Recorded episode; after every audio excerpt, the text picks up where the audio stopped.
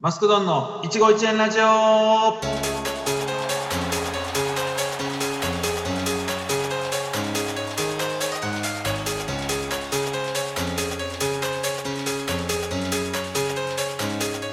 皆様こんばんは。マスクドンの一期一会ラジオ始まりました。ナビゲーターのマスクドンです。よろしくお願いします。さあ、えー本日2月10日ですね。えーバレンタインデーが、えー近いですかね。2月14日なんですけど、まあ、僕毎年思うんですけどね、このバレンタインデーね。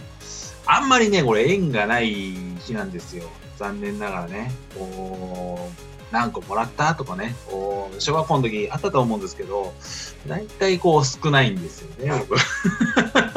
チョコはね、別に嫌いじゃないんですけどね、なかなかこうもらえる機会がないんですけどね、ま、どうやったらもらえるんですかね、あのーうまくでこうもらえる方法をね、ぜひ、あのー教えていただければなと。あ、リスナーの皆様からご教授いただければなと、えー思っておりますんで、はい、よろしくお願いいたします。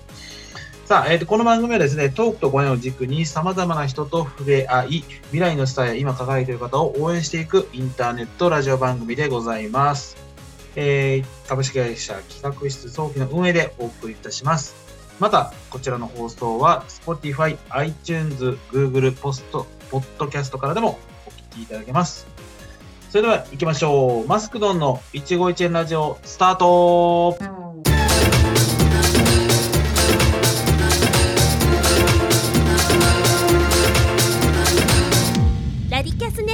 教えてミニン先生のコーナーイエどーイありがとうございます。さあ、このコーナーはある分野のエキスパートをお招きしまして、リスナーさんからの質問や話題になっていることを教えていただくコーナーでございます。今月もミニン先生に担当していただきます。よろしくお願いします。はいよろしくお願いします。ありがとうございます。でね、今日、早速質問がね、来てるんですよ。答えていただきたいなと思います。えー、質問です。お家でできるアイスのアレンジ方法を教えてください。かっここれにちょい足しなど、よろしくお願いいたします。ということですけども。はい。はい何パターンかあるんですけど、はい。が一番おすすめしたいのは、はいのまあ一番一般的に手に入りやすいアイスっていうと、あ、商品名出していいかわかんないんですけど、はいスーパーカップはい。と思うんですよ。はい。売ってますよね。うん。スーパーカップを使って、あの、ちょい足しレシピ的なのを紹介したいと思います。はい。になりますね。で、スーパーカップを、まあ、1個丸々ありまして、はい。半分ぐらいくり抜きます。半分。はいで、。そこのくり抜いた部分に牛乳を入れる。牛乳。はい。牛乳、牛乳入れて、で、牛乳の部分とアイスの部分をぐるぐるかき混ぜてお食べるっていうのが、個人的にずっとハマってました。ああ、それって、いわゆるそのコクがあ出るとなんか。か、牛、牛乳感がアップするんですよ。あ、牛乳感が。なんか、そうですね、牛乳の美味しさを感じられる。あと、あ食感がやっぱ半溶けみたいな感じなので、はい。若干柔らかくなって、ソフトクリームの食感に似た感じになると思います。ああ、なるほど。そっか。確かにソフトクリームって、その牛乳っていうとコク感が出ますもんね。そうなんですよ。ああ、なるほど。確かに。それでね、こう。あとは、はい。はい。その、あ牛乳じゃなくって、あの、あったかく、あったかい紅茶とか、あったかい。濃いめに出した紅茶とかを、そこの半分の空いてるスペースに入れても美味しい。ああ、紅茶。多分コーヒーとかでもいいと思うんですけど、アフォガート的な感じ。ありますね。結構ね、喫茶店とかに出てくる。なるほど。それは確かに、なんかもう聞いてるだけで美味しそうよね。いやぜひぜひ。ねえ。これ、まあ、牛乳も入れたりとか、まあ、まとめると、まずスーパーカップを買ってきて、半分くり抜いて、半分ぐらいどっかにや あの移しておいて、はい。空いた半分のスペースに、まあ、一緒に混ぜたい何か液体を入れて、ぐるぐる練って食べるって感じ。じゃあ結構誰でもできちゃいますね。そうですね。うん。簡単。美味しそう。えこれちなみに他に食べ方とかあるんですか？他は、えっと、そうですね。なんか、お酒とかを多分かけて食べたりするっていう人もいますし。あとは、あの、スーパーカップじゃなくて、層とかの方が向いてるんですけど、そう、はい。あの、塩とオリーブオイルとか、塩とオリーブオイル、どんな感じなんだろう。なんかイ、イタリアンデザートというか、なんか、おしゃれなイタリアンの締めに出てきそうっていう、そんな食べたことないんでわかんないんですけど、そうだけにね。おしゃれなイタリアンがわからんえー、なんか、こう、イタリアの、ごめんなさい、ちょっとすごいわ基本的なことなんですけど、イタリアの、その、ふわっとしてるんでしたっけ？前回のラジオでもちょっとお話しさせて。あ、そうです、そうです、そうです。イイタリアの、はい、カルピジャーニは。カルピジャーニが、ちょっとご自宅でも、こう、味わえると。そうですね。なんか、そういうアレンジがイタリアは多いらしいです。オリーブオイル入れたりとか、ちょっと塩かけたりみたいな。確かにね、ちょっとそんなイメージはありますよね。あー、そういうことか。ちょっと、今すぐにもちょっとね、試したいなと。すぐできそうですよね、でこのラジオ終わった後に。ぜひ。あと、塩でも、うんその塩の種類によって、なんか結構味わいが変わるみたいなんで。塩の粒の粗さによって、やっぱり感じる順番が違うというか、後に残る感じとか、キレがある感じとかで違うみたいなので、いろいろ塩にこだわって、いろんな塩をアイスにかけてみて、比べてみてもいいかなと思います。ちなみにミリン先生はどれがおすすめですか？粗い方がいいですか？そのちょっと細かい方がいい。あー、だし割と、なんか2種類とかかけること多いです。あーちょっと細かいのと、そうです、そうです。ああ。いや、ちょっとそれは気になる。今すぐにもやりたい。すごい。いや、ちょっとぜひ皆さん、ね、聞いてる皆さん、ぜひ試していただければなと思いますが、はい。で、あのーまあ、これオンエア2月10日なんですが、えー、まあね、みーちゃんがはいいる、世田谷の、えーペゴワンコさんで、えーはいこの時期と、バレンタインですね。そうなんですよ。バレンタインがあるので、これちょっとキャンペーンじゃないですけど、なんか、うんうんうんちょっと聞いたんですけど、ままあ、バレンタインといえばソフトクリームですよね。だいぶ無理やりだけどね。チョコとかならまだわかるけどね。だいぶだいぶ。いや、まあそういうことなので、とりあえず、あの、まあチョコ系のソフトはやります。チョコ系、ああ、まあね。っていうのと、まあそのソフトクリームにトッピングされてる、まあモナカがあるんですけど、うん。そのモナカがハート型になります。あ、いいね。良さそう。なんかそれ、やれば一気にバレンタイン気分が 味わえそうだよね。いい。なんか、楽しめそう。ちなみにチョコで、ちょっと、はいこう、ちょい足ししたらいいいいやつってあるんですか？ちなみに。チョコ、チョコアイスとかですか？はいはい。チョコアイスは、だしの中では結構ベリー系のソースが合うと思うんですよ。ベリー系？はいベリー系って、どんなやつか？えなんかラズベリーとかブルーベリーとか、そういうソース合うなって思ってて。あうんで、個人的に、なんか、ちょっと好き嫌いあるかもしれないんですけど、うんバルサミコ酢。はいはい、あありますね。料理とかで。バルサミコ酢をアイスにかけて食べるのにハマってた時がありました。へえ。味どんな感じなんですか？ちょっとやっぱ酸味があって、な食が進むというか、アイス飽きずに食べられる感じではあります。ああ、すごい。なんかそれも楽しそうだし、ままた試したくなってきた。なので、えーぜひ皆さん試していただければなと思います。えー来月もこちらのコーナーとしていただきますので、えーぜひ皆さんよろしくお願いいたします。よろしくお願いします。はい。ミニ先生のコーナーでした。ミニ先生、ありがとうございました。ありがとうございました。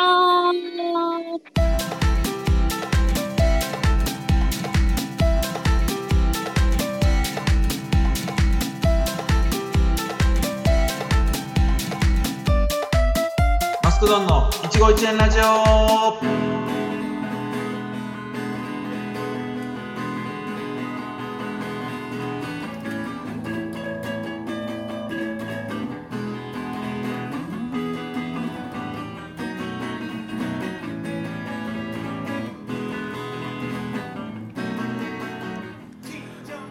はい、皆さん、こんにちは。快速まっすんでございます。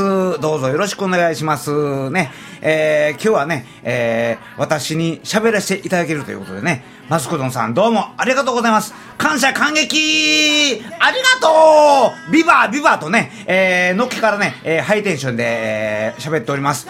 えー、私、快速まっすんのですね、えー、自己紹介をしますとですね、大阪を中心にですね、お笑いパンクロックをやっております。ね。改めてよろしくお願いします。はい、ね。えー、一応ね、パンクロッカーですよ、パンクロッカー。パンクロッカーなんですけど、よく芸人さんと間違われます。はい、はい。ねあの、たまに、自分でもどっちが本業か分からんようになるんですよ。芸人なんかな、パンクロッカーなんかなってね、よくね、ちょっとわ、わけわかんないようになるんですけどね、ええ、あの、れっきとしたね、パンクロッカーでございます。その代わりね、曲はね、えー、コミックソングが多いです。はい。すべてではありませんが、コミックソングが多いです。ね、ここのとこ強調しますよ。すべてではありませんが、コミックソングが多いです。やっぱり芸人やってね、言われますけどね、はい。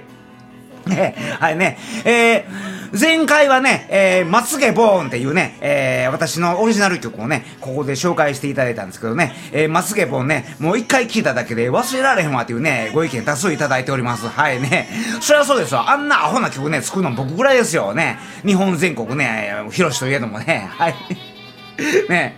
それでね、えー、今日はね、えーもう一度ね、えー、快速マスの曲をね、えー披露してもらえるチャンスをいただけたということでね、今日は違う曲を持ってまいりました。はい。今日はね、えー、2045年ぐらいにね、東京大阪間でリニアモーターカーがね、開通するんですけどもね、えー、その快速マスのね、曲、リニアモーターカーという曲があります。はい。えーこれね、えー、後でまた改めて、えー説明しますけどね、快速マスのサード CD、2階から目薬っていうね、CD にね、入ってる曲でございます。はい。えー、それではね、えー、今回はね、その快速マスのリニアモーターカーという曲をね、聴いていただきたいと思います。それでは、どう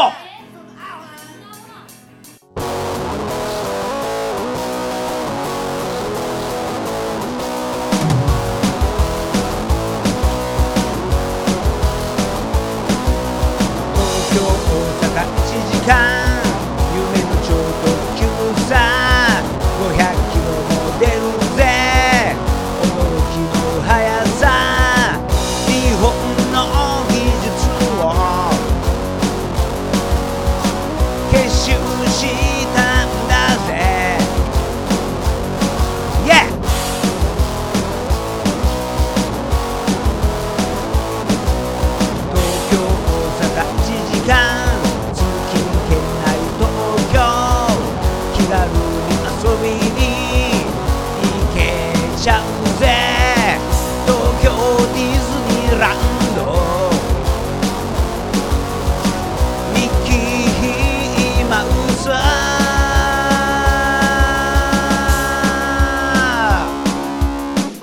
リニアモーターか発車100キロ。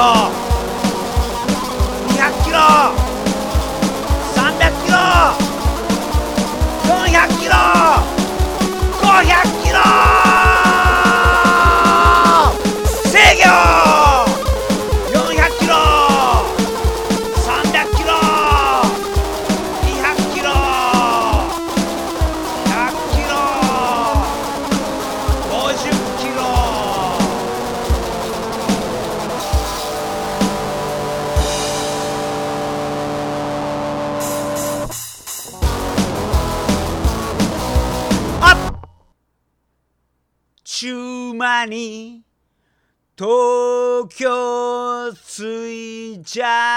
た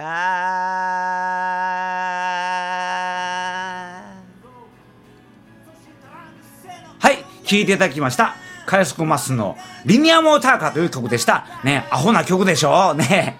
あの中盤のね、あの500キロまでね、加速してからね、減速するとこがね、面白いというね、意見を多くいただいております。ね、その先ほど言いましたようにね、快速マスのサード CD、2階から目薬というね、CD あるんですけどね、まあライブ会場で手売りしておるっていうのもあるんですけどね、インターネットでも買います。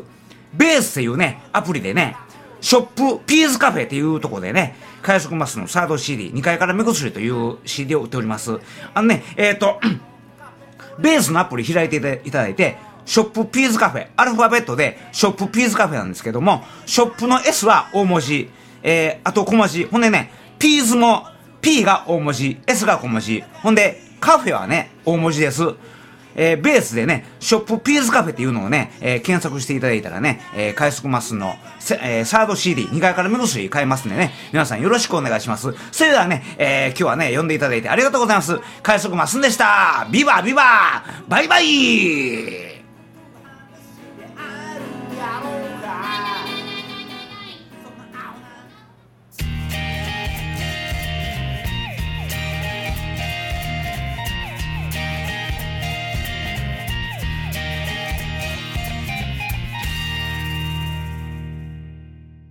さあ、えー、新コーナーですね。こちらのコーナーです。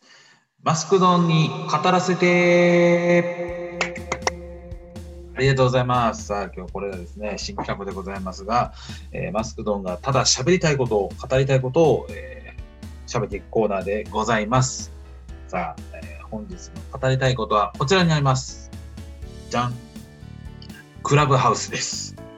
はい、でもね、クラブハウスですけども、まあもう今めちゃくちゃ話題になってるね、ツールでございますが、まあ皆さん名前はね、もしかしたら聞いたことあるかもしれないんですけど、でクラブハウスって何っていうやつなんですよね。まあ、今回はこのクラブハウスについて語るんですけども、まあ、クラブハウスはまず何ぞやっていうのがこれまず1点目。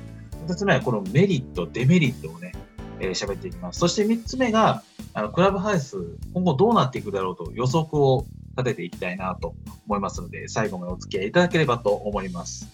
でまずですね、クラブハウスって何ぞやっていうことなんですけども、クラブハウスって音声ライブチャットを利用した、まあ、いわゆる SNS ですよね。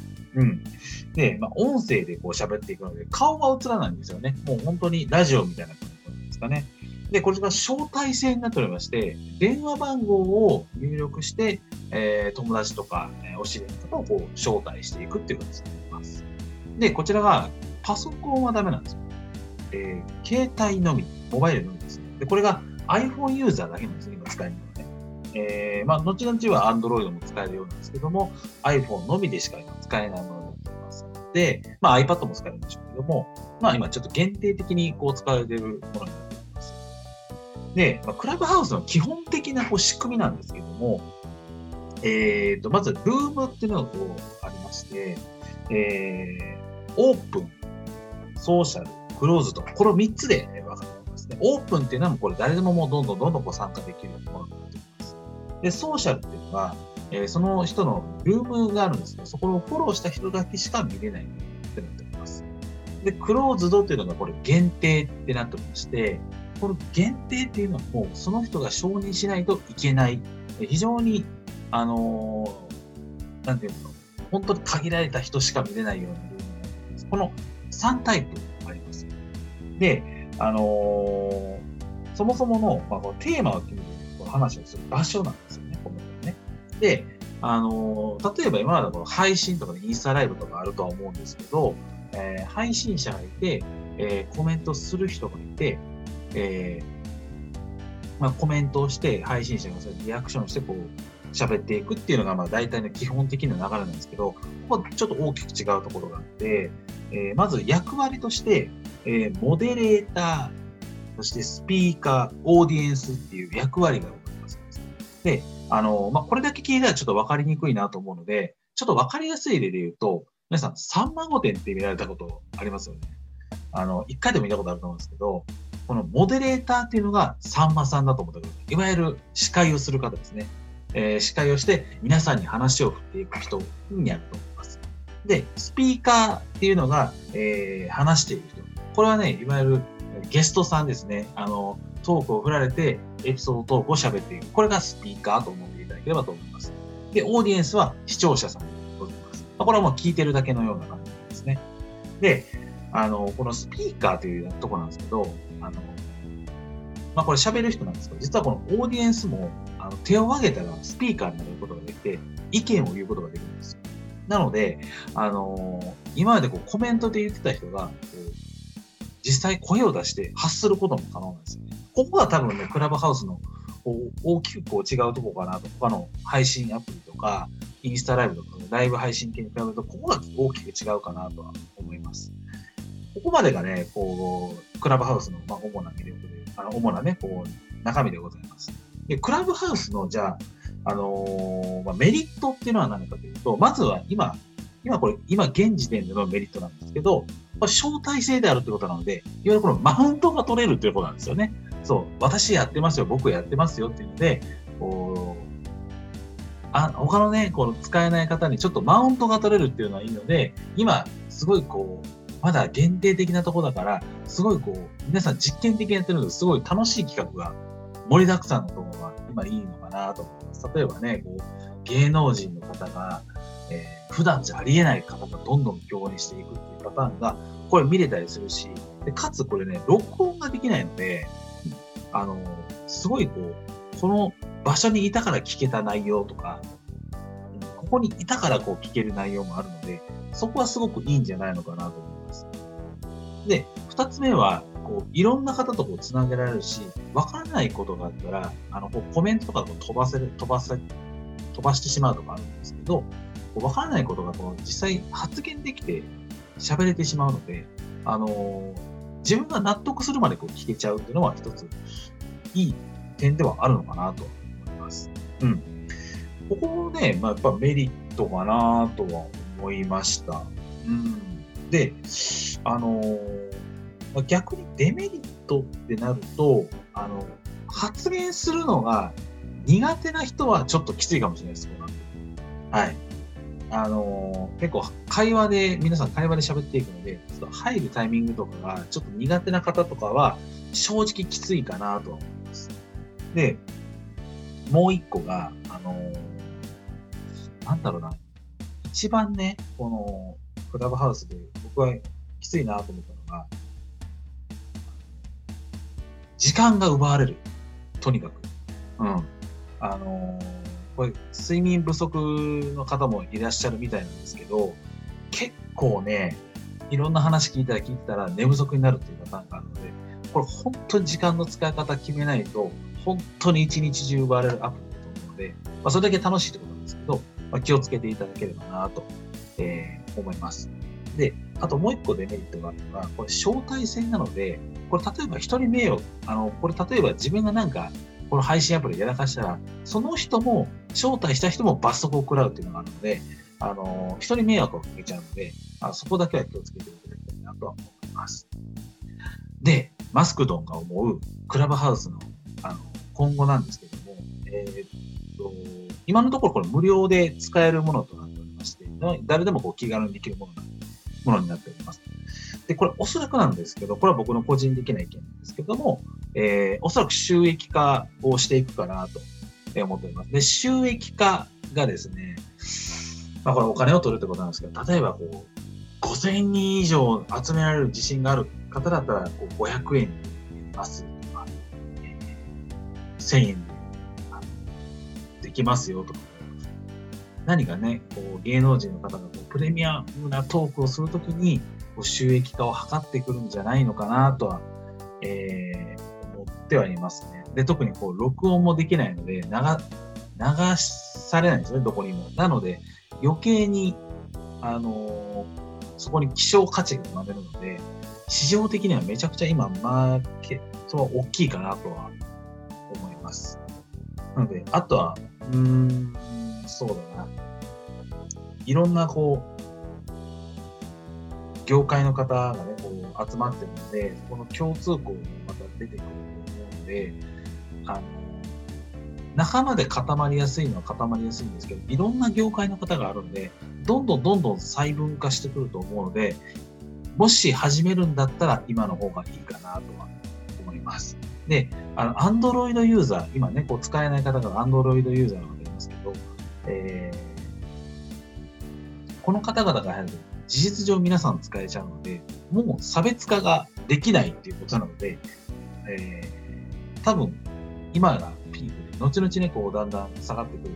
もっともっとグループを細分化してきますので、おそらく今が正直ピークかなと、個人的には思ったりはしております。はい。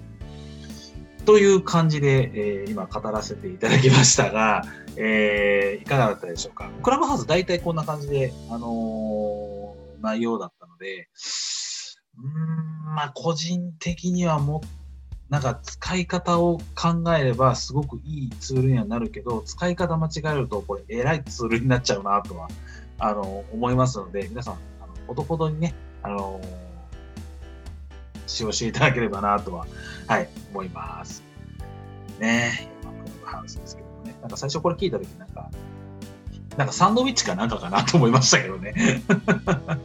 なんか新しいサンドウィッチはできるのかなと思ったらね、これ今アメリカでの始まったということで、はい、皆さんもぜひ使っていただければなと思います。以上、マスクドンの好き勝手喋らせてのコーナー、あれ？だっけ？コーナーでした。ありがとうございました。さあ、ここからはですね、えーと、大事なお知らせがあるので、皆さんよく聞いてください。えー、マスクドンの一期一円ラジオなんですけども、現在毎月10日で、えー、お送りしているんですけども、えー、3月の10日を放送をもってですね、毎月10日の放送は、えー、終了になります。4月からなんですけども、え、4月からですね、1日、一番最初に、最初の日ですね、1日に、えー毎月放送させていただきます。えー、まあもう、ね、月始めで分かりやすく、新規一点ね、えー、やっていきたいなと思っております。えー、今までね、こう絡んだ方もそうなんですけども、えー、さらにさらにこう、パワーアップして、番組盛り上げていきたいなと思っておりますので、えー、皆さん何卒今後とも応援よろしくお願いいたします。えそしてですね、えー、その前なんですけど、3月13日、え、土曜日、そして3月14日日曜日に、え、オンライン交流会を開催いたします。はい、嬉しいですね。ありがとうございます。え、こちらなんですけども、え、皆さんで、リスナーさんとね、こうワイワイお話しする交流会でございます。えー、もう彼、彼これも4回目だそうですよ。えーだそうですよって僕はね、主催してるんですけども、4回目ですけどもね、えー、毎回ね、こう試行錯誤して、えー、3ヶ月に1回程度ね、こうやっておりますけども、えー、本当に、あの楽しいオフ会になっておりますので、ぜひよろしくお願いします。え概要欄の方に、チケットの購入方法ですね、えチケットサイトの方も、えー、随時つけておきますので、また私のツイッターですね、マスクドンですけども、え、カタカナでマス、マスクと、でひらがなで、で、えー、検索したら出てきますので、こちらのフォローですね、えー、ぜひよろしくお願いいたします。